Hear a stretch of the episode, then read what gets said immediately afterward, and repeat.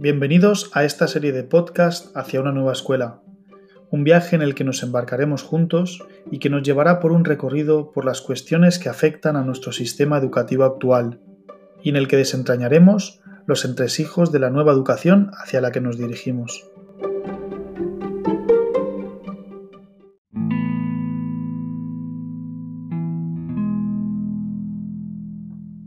Bravo por ellos.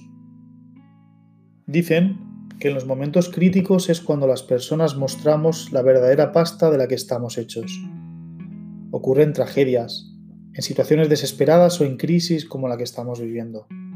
El ser humano responde ante lo inaudito con su mismo ser. Podríamos decir que los dramas son espejos en el que se ve reflejada nuestra esencia. Nos encontramos en un momento histórico para nuestro país y para el resto del mundo.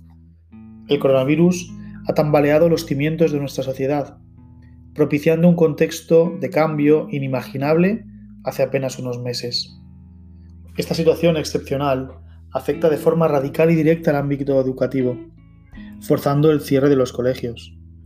Los profesores vivimos los últimos días de docencia presencial como un auténtico torbellino, no muy diferente de como seguramente lo viviría el conjunto de la sociedad, pero con una pequeña diferencia. Ante nosotros teníamos decenas de alumnos para los que debíamos guardar la compostura, mientras hacíamos de tripas corazón y poníamos en marcha toda nuestra creatividad, el trabajo en equipo, las posibilidades de la tecnología y un engranaje inédito para que el probable, aunque no cierto por aquel entonces, cierre de los colegios, no dejara a nuestros alumnos desamparados. Seguro que ha habido profes que han tenido respuestas muy diversas ante esta situación, poniendo de manifiesto, como decía arriba, la pasta de la que están hechos. Pero quiero compartir aquí un tributo a aquellos profesionales que han tomado los limones de esta pandemia y han hecho una limonada digna de una estrella Michelin. He sido testigo de una reacción en cadena de profesionalidad, creatividad y superación para ofrecer a los alumnos y sus familias una continuidad en el proceso de enseñanza-aprendizaje absolutamente magnífico.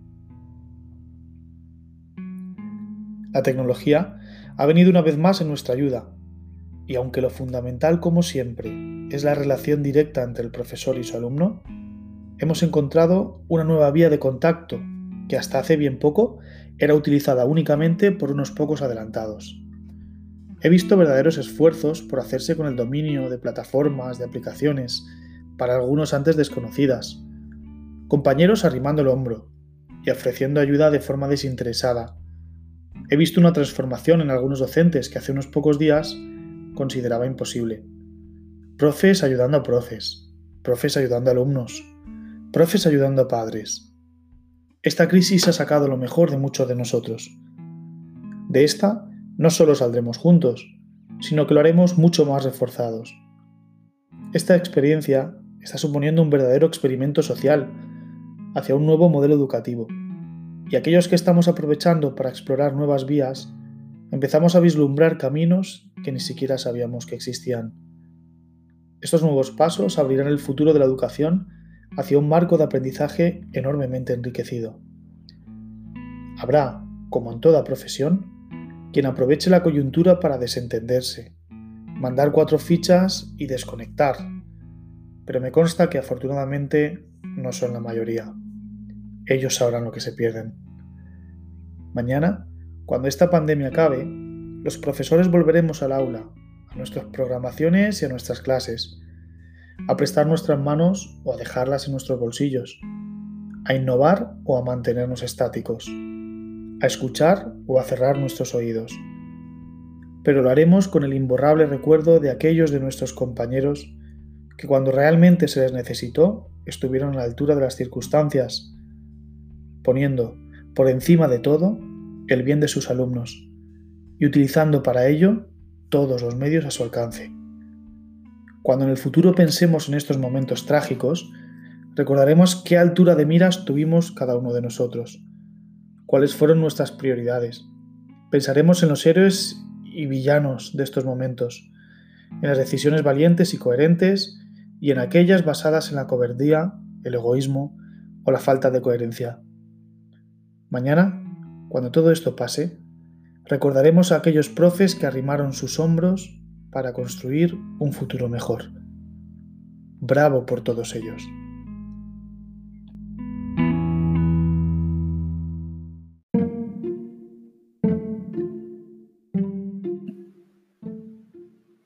China es el país donde los niños reciben más deberes para casa.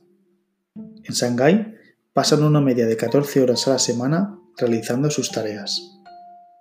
La pregunta para el próximo podcast es la siguiente. ¿En qué país los niños empiezan el cole el día de su cuarto cumpleaños?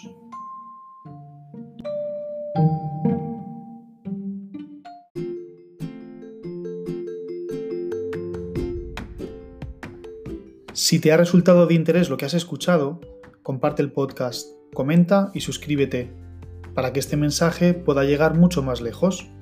Y recuerda, sé el cambio que quieres ver, porque cada gota hace océano.